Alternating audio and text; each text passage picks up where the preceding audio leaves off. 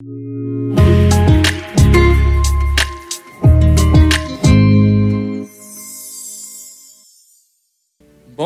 matin tout le monde. Je suis vraiment content de vous voir ce matin. Bon matin ceux qui sont à la maison. On va faire quelque chose ensemble, ok? Je suis, je suis rentré pendant la fin du chant, j'ai fait Oh, il y a beaucoup de monde ici ce matin. Je suis tellement content de. J'ai comme de la joie en ce moment qu'on soit réunis, l'Église ensemble. Et j'aimerais juste que on prenne là un petit 5 à 10 secondes, que tu regardes les personnes qui sont comme à, euh, à ta gauche et à ta droite qui sont pas dans ta bulle familiale parce qu'on est un petit peu distancé, puis dis-leur que tu es content qu'ils soient à l'église avec toi ce matin.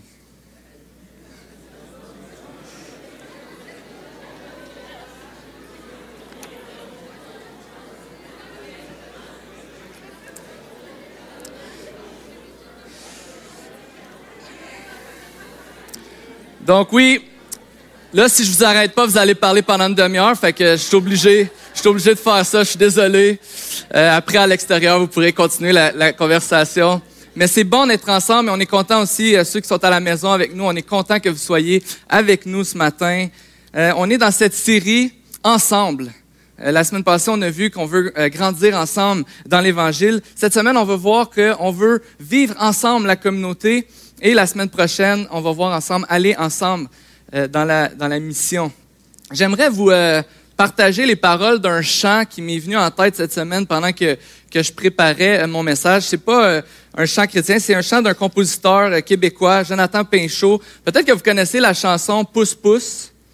Euh, mais j'écoutais, je, lisais les paroles et je ne vais pas toutes vous la lire. J'avais le goût de le faire, mais je ne vais pas toutes la lire. Mais je, lisais les paroles euh, de, cette chanson et j'étais euh, surpris à quel point, en tout cas, c'était merveilleux de voir à quel point il mettait le doigt sur quelque chose de très important. À quel point, souvent, on, pense qu'on est les seuls à vivre les choses qu'on vit, à se sentir seul, mais en réalité, on vit cette solitude collective. On se compte ce mensonge où tout le monde se sent un peu seul, tout le monde est un peu pris avec le fardeau, euh, un fardeau sur ses épaules. Et je vais juste vous lire euh, les paroles de, la chanson pour illustrer un peu ce propos. C'est lui qui dit à la fin, Je suis un chanteur populaire qui, au dire de plusieurs, a vraiment tout pour plaire. Derrière ma façade de stoïque bellâtre, je suis aussi solide qu'une statue de plâtre. Quand la nuit tombe et que mon esprit vagabonde, j'ai tant et si souvent peur de la fin du monde. Oh, je suis un chanteur populaire et je fais ce que je peux pour ne pas être amer, lorsqu'il me faut passer par-dessus mes principes pour qu'on joue mes chansons ou mes vidéoclips. Mais certains soirs, je me demande à quoi ça rime, et certains soirs, on me voit seul au fond du gym, alors je pousse, pousse, pousse de la fonte pour oublier la honte. On a tous sur le cœur un altère et sur les épaules le poids de l'univers. Condamnés à fournir constamment un effort pour ne pas devenir notre propre poids, mort, mais certains soirs, on se demande à quoi ça rime, et certains soirs, on est tous seuls au fond du gym, alors on pousse, pousse, pousse de la fonte pour oublier la honte. As-tu déjà vécu ce sentiment de, solitude? De sentir qu'il y a juste toi qui vis ce que tu vis? Il y a juste toi qui as les luttes que tu as, il y a juste toi qui, euh, qui a des problèmes relationnels, il y a juste toi qui n'arrive pas à être compris ou être comprise. Tu traînes la honte, la tristesse, la, désolation d'un comportement qui se répète et qui se répète. Tu es découragé. Et là, tu te dis, et s'il fallait, s'il fallait que quelqu'un sache qu'est-ce qu'il y a à l'intérieur de moi, s'il fallait que les gens me connaissent vraiment, là, je serais seul pour de vrai. Le sentiment de solitude, pour moi, c'est un des plus grands mensonges de notre époque. Parce qu'on n'est pas seul à se sentir seul. On est plusieurs à vivre ce sentiment. À un moment donné ou à un autre dans notre vie, des fois c'est plus fort, des fois c'est plus vrai que d'autres. Mais ce sentiment de solitude. Et ce qu'on veut voir ensemble, c'est qu'une des plus grandes, sinon pas une des plus grandes bénédictions de l'Église, c'est qu'on peut traverser ensemble les diverses épreuves de la vie, et ça, et ce tel que nous sommes. À quoi ressemblerait l'Église si chacun d'entre nous ce matin, on croyait qu'on pouvait venir ici tels que nous sommes, sans filtre, et être capable de partager ce qu'on vit, de s'écouter, de, s'encourager, de se respecter et de, s'aider à euh, grandir dans notre amour pour Jésus les uns les autres. Ce matin, on veut voir que à l'Église, le sentier, oui, on veut vivre ensemble la communauté. Qu'est-ce que ça veut dire vivre la communauté? C'est quoi les effets de vivre la communauté? Alors que la semaine passée, on a vu que euh, on ne peut pas grandir si nous ne goûtons pas à Dieu, à, comment Dieu est bon. On ne peut pas grandir si on ne goûte pas constamment à quel point Dieu est bon. Le Nouveau Testament, la, Bible nous rappelle constamment la beauté, la grandeur et la puissance de l'Évangile. C'est clair quand on lit, euh, tu vas lire des épîtres dans le Nouveau Testament et, souvent il va y avoir des, des, des exhortations, on va te demander de faire des choses, on va te demander d'agir de telle manière dans tes relations, mais jamais on va le faire sans te rappeler la puissance qui te pousse à vivre comme un enfant de Dieu, c'est-à-dire l'Évangile. La Bible nous rappelle constamment la beauté, la grandeur et la puissance de l'Évangile. Les chrétiens n'ont pas besoin de se rappeler l'Évangile parce qu'ils en oublient la connaissance, mais parce que Dieu sait que notre problème, ce n'est pas un manque de connaissance, mais c'est un manque d'obéissance bien souvent. On a besoin de se rappeler l'Évangile pour obéir à Jésus par la puissance qui habite en nous. On a besoin de se rappeler l'Évangile parce qu'à chaque jour, dans nos différentes circonstances, dans, dans, nos différentes relations difficiles, on oublie souvent ce que Dieu nous demande et on se rappelle ce que nous, on aimerait avoir plutôt. Donc, le moyen pour grandir, c'est une plus grande affection pour Jésus. C'est goûter à quel point Dieu est bon. Mais le contexte pour grandir, pour vivre notre vie, c'est la communauté. On a besoin les uns des autres. Dieu nous donne l'Évangile, Dieu nous donne la puissance de l'Évangile, Dieu nous transforme grâce à son œuvre puissante à la croix. Mais Dieu dit, c'est pas fait pour être vécu seul. Et tu as besoin des autres pour pouvoir grandir dans l'Évangile. Tu as besoin de vivre la communauté. Et c'est vraiment intéressant parce que ce matin, on, va lire un texte. Euh, et dans ce texte, la lettre est écrite parce que les gens vivent des troubles. Les gens, il, y a des, faux prophètes dans l'Église qui viennent euh, mettre en doute c'est quoi être un chrétien il vient, il vient mettre en doute la foi des gens de l'Église. Et là, la lettre est écrite et l'auteur va rappeler c'est quoi les marques d'un chrétien. Et on arrive euh, dans 1 Jean, euh, au, chapitre 4.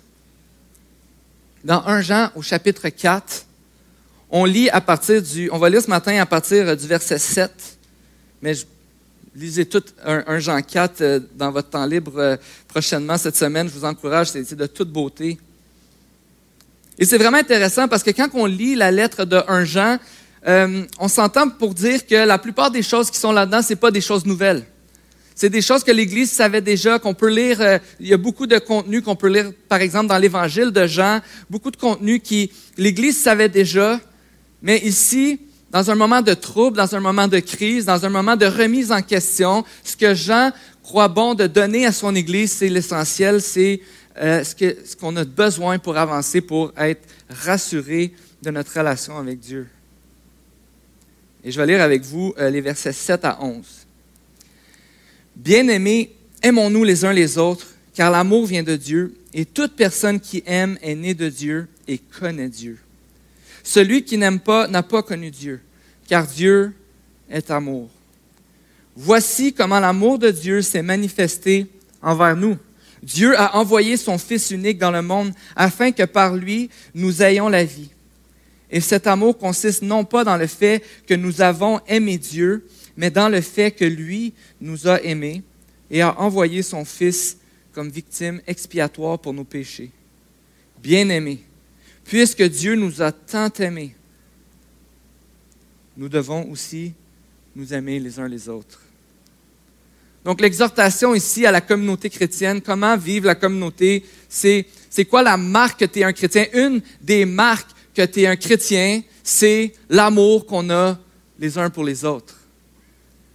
Et dans un sens, un Jean il est en train, non pas de de confronter l'Église dans cette lettre, il est en train de rassurer l'Église.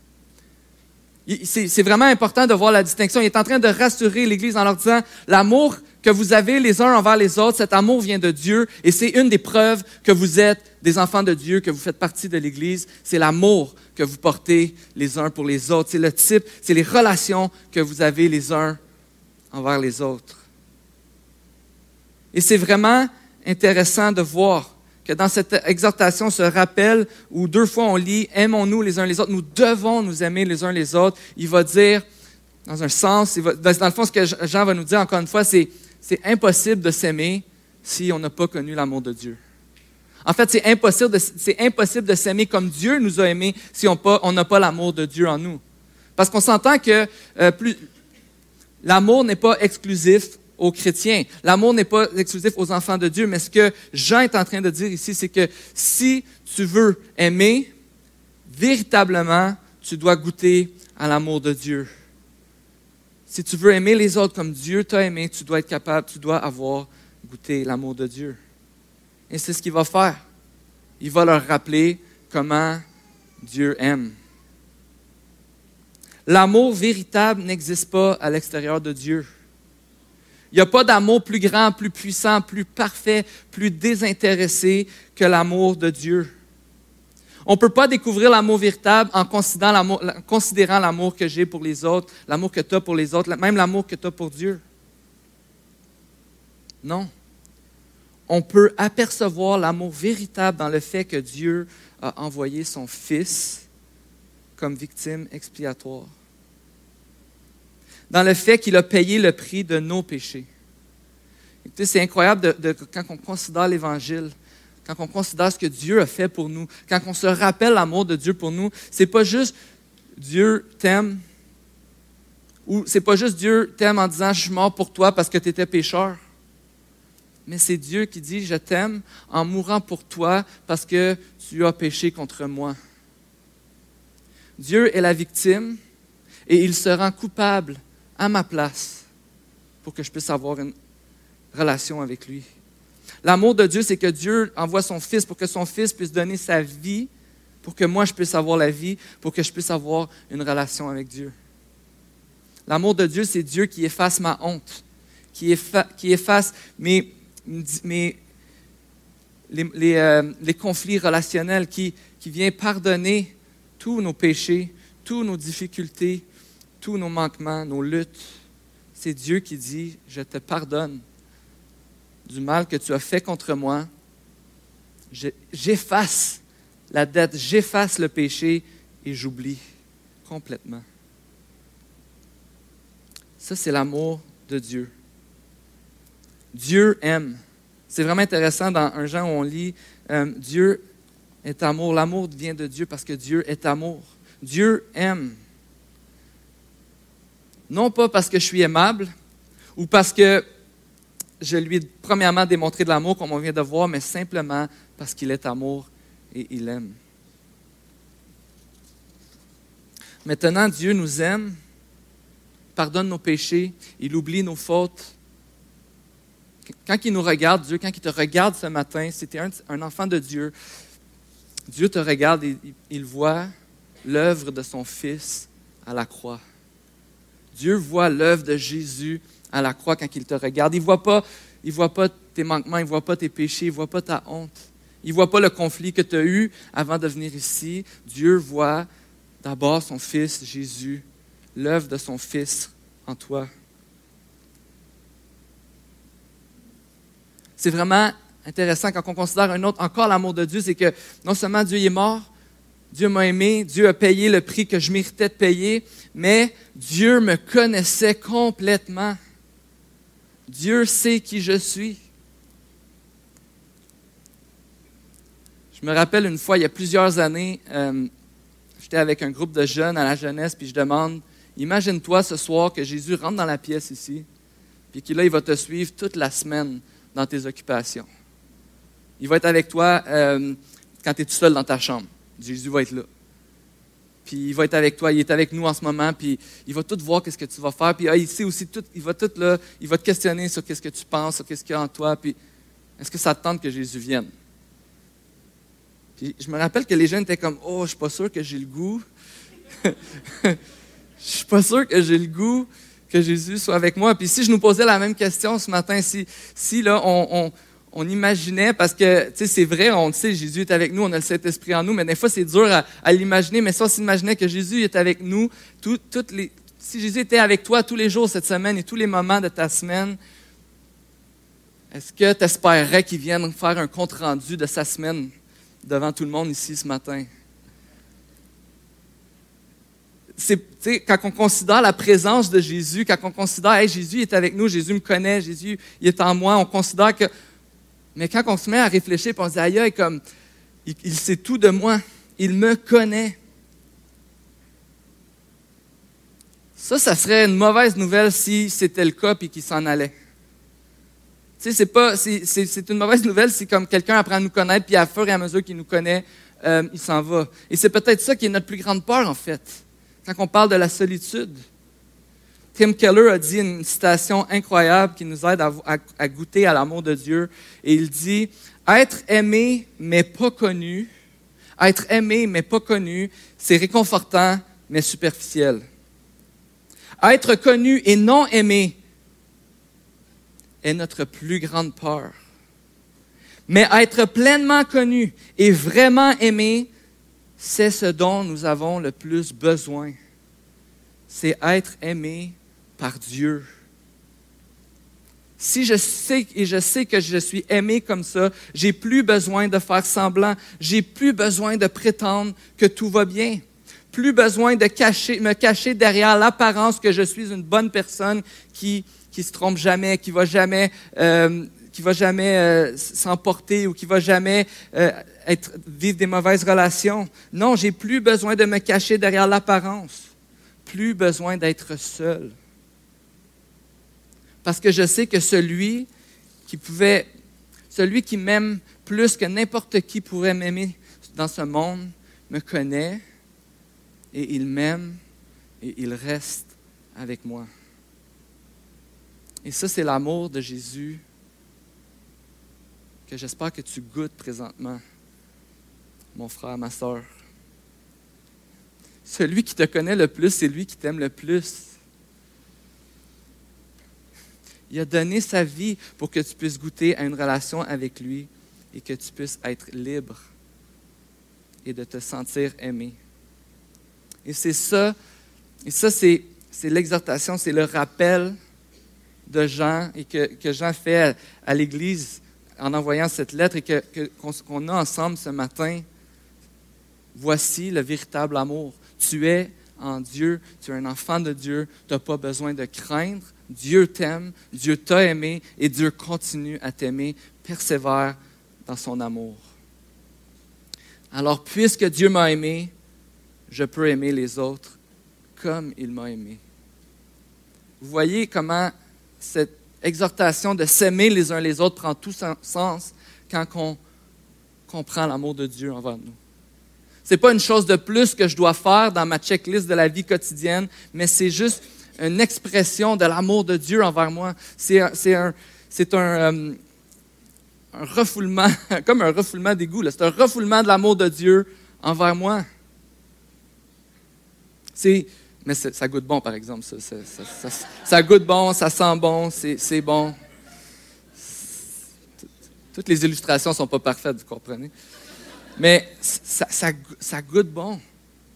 Aimer son prochain, c'est une réponse à l'amour de Dieu envers nous. La communauté est un ensemble d'individus qui goûtent à l'amour de Dieu et qui aiment en retour. C'est quoi s'aimer les uns les autres? Eh bien, c'est aimer comme Dieu nous a aimés c'est s'accueillir, c'est apprendre à se connaître. Et c'est rester là quand on apprend à se connaître. C'est d'être des accompagnateurs, pas des bâtons dans les roues. C'est, de, de, descendre de notre piédestal quand on réalise à quel point Dieu nous a aimés et à quel point qu'on n'était pas nécessairement aimable. Mais je n'ai pas le droit de, de, penser que je suis supérieur aux autres parce que quelqu'un fait quelque chose que moi j'aime pas. Ou quelqu'un commet un péché ou un comportement que moi, je n'ai pas. Parce que si tu te mettais à penser à ta, vie, bien souvent, c'est toi qui serais la personne qui aurait besoin d'aide. Qui auraient besoin d'être repris, qui auraient besoin d'encouragement, qui auraient besoin euh, de voir Jésus, puis de voir à quel point Dieu nous aime malgré qui on est. S'aimer, s'accueillir mutuellement comme Dieu le fait avec nous. Et ça, ça prend des fois du recul, ça prend de la réflexion. Quand tu étudies, exemple, pour un message comme aujourd'hui, toute la semaine, je réalisais à quel point ah, ici, j'ai vraiment manqué d'amour. Ah, ici, j'ai vraiment jugé la personne. Ah, ici, j'ai vraiment été dur envers cette personne-là. Mais s'aimer les uns les autres, c'est s'accueillir tel qu'on est. C'est apprendre à se connaître et c'est rester ensemble pour pouvoir s'encourager, s'exhorter, s'aider.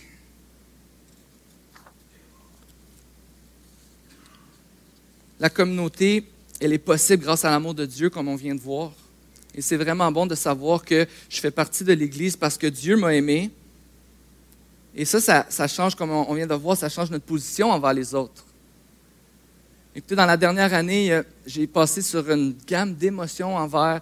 Euh, je savais une chose dans la vie, que j'avais de la difficulté à, interagir avec les gens qui ne pensent pas comme moi. Puis, même si pour moi la solution est simple, il faudrait que tout le monde pense comme moi, puis là, tout serait correct, ça ne fonctionne pas comme ça. Et, j'ai appris difficilement, et Dieu m'a brisé. Moi, je parlais de ça avec euh, des, amis dernièrement. Dieu, Dieu m'a montré à quel point je ne peux pas continuer en essayant d'imposer aux gens ma façon de penser. Soit que je l'impose comme dans mes relations, dans des discussions, ou je fais juste arrêter de parler aux personnes parce que de toute façon, il n'y a rien à faire avec eux, selon moi. Puis non, mais je réalisais que j'avais un problème d'attitude. Que si, mettons, si je veux répondre à cet amour d'aimer comme Dieu m'a aimé, mais je dois aimer ceux qui ne pensent pas comme moi, parce que, un, moi, je ne pense pas toujours la, vérité. Deux, les gens sont plus importants que leurs opinions. Et ça, j'ai appris ça cette année. Les gens sont plus importants que leurs opinions. On a tous une histoire derrière pourquoi on vit la vie qu'on vit, comment on la vit. On a besoin d'être ensemble et de, s'entraider, de s'aimer les uns les autres, même, même parfois malgré nos opinions parce que Dieu nous exhorte à nous aimer les uns les autres. Et ça, ça va au-delà d'aimer ceux qu'on trouve faciles à aimer. Ça va au-delà d'aimer ceux qui sont comme moi. C'est d'aimer comme Dieu m'a aimé. Dieu n'a pas fait de discrimination dans son amour. Il a aimé des pécheurs qui ne méritaient pas d'avoir son amour.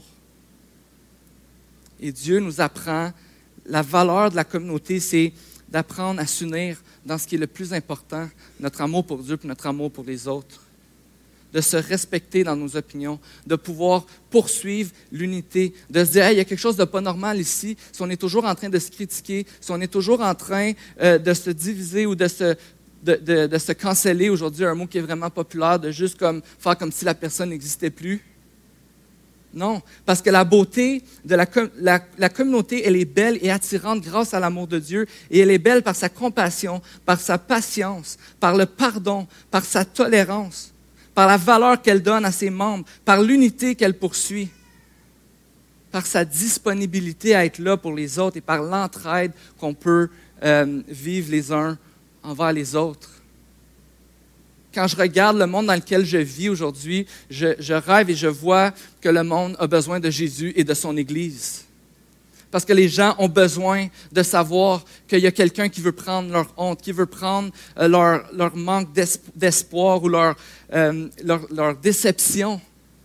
Il y, a, une église, il y a une communauté qui veut les accueillir, les aimer, prendre soin d'eux et leur donner un sens d'appartenance. Parce que si c'est vrai que la solitude est un fléau de notre époque, l'Église a la solution à la solitude.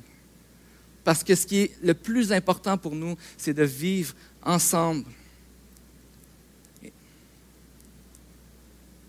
Dernièrement, j'étais avec euh, trois amis. On est allé euh, au restaurant ensemble un soir, puis on discutait. On faisait juste discuter, puis c'est intéressant parce que juste le fait, dernièrement, je ne sais pas si vous avez vu ça cet été, mais juste le fait de voir des gens, c'était comme, ça fait du bien. Ça, fait du bien. Je, me rends compte à quel point j'ai manqué de voir des amis, de voir des gens, mais juste le fait d'être avec gens, ça fait du bien. Puis là, on discutait ensemble. Puis assez vite, dans la, dans la discussion, euh, c'était intéressant parce que même si nos opinions sur les discussions qu'on avait n'étaient pas toutes les mêmes, même si on n'avait pas les mêmes convictions, il y avait là, on le sentait, les trois, on, comme on en a parlé après, mais il y avait un respect, un amour, puis une joie d'être ensemble qui, s'est bâtie. Puis moi, j'étais sûr que Dieu est en train de faire quelque chose. On était trois frères qui s'encourageaient, qui s'exhortaient. Euh, même à la place qu'on peut avoir dans l'Église, à comment est-ce qu'on peut reproduire ce genre de relation-là, parce que plusieurs personnes vivent de la solitude. Mais on, était, on goûtait à la joie d'être ensemble et à la joie de pouvoir euh, juste pas se sentir seul. Et c'est ça la communauté. Ce soir-là, un de mes amis a osé s'ouvrir euh, sur ce qu'il vivait avec moi, puis moi, j'ai rien dit, je l'ai écouté, mais après ça, pendant la semaine, je réfléchissais, je réfléchissais, puis je disais, moi aussi, je vis des choses. Puis là, je ne veux pas faire comme si tout va bien. Donc, je l'ai écrit, puis je disais, je veux te partager que je vis telle affaire aussi, puis j'aurais besoin qu'on en jase éventuellement, puis je vis telle difficulté dans ma vie. Puis le fait d'être ensemble fait qu'on on apprend à se connaître, on apprend à se faire confiance, on s'ouvre les uns aux autres et on peut s'encourager à regarder à Jésus pour grandir dans l'Évangile. La communauté, c'est, oui, c'est des groupes qui se rencontrent en semaine, c'est l'Église qui se rencontre euh, la fin de semaine, mais ça peut se faire sous plusieurs formes. C'est des amitiés qui, c'est des gens qui s'appellent pour prier les uns pour les autres. C'est des, gens, qui se textent pour savoir comment ça va. C'est pas, c'est de pas prendre pour acquis que tout le monde est connecté. À l'Église Le Sentier, on veut célébrer la communauté. On veut célébrer le fait de vivre ensemble. On veut célébrer des familles qui mettent du temps de côté pour s'investir dans la vie les uns des autres. On veut célébrer les différents groupes qui vont se mobiliser pour passer du temps ensemble et grandir dans l'Évangile. Lundi, j'ai eu la joie de, passer du temps avec les leaders de groupe maison, nos leaders de groupe à l'Église, des différents groupes qu'on a en fait. Et puis, j'étais juste dans la joie de voir que ces, leaders-là, ces, couples-là, ces, familles-là investissent du temps dans les relations dans l'Église. Et notre rêve, c'est de voir le nombre de groupes, que ce soit un groupe de, de 10 de personnes ou de deux familles, ou que ce soit cinq gars qui se rencontrent ici et là, ou cinq filles qui se rencontrent ici et là, que les groupes, que, les nombres de groupes augmentent à l'Église parce que l'Église Le Sentier croit que c'est important de mettre du temps de côté pour vivre la communauté, pour qu'on puisse s'aimer intentionnellement, qu'on puisse s'aimer concrètement les uns les autres. On veut célébrer des groupes qui se rencontrent euh, dans les quartiers, des groupes de quartiers, des familles de l'Église qui se rencontrent dans les différents quartiers de la ville. On veut célébrer la communauté.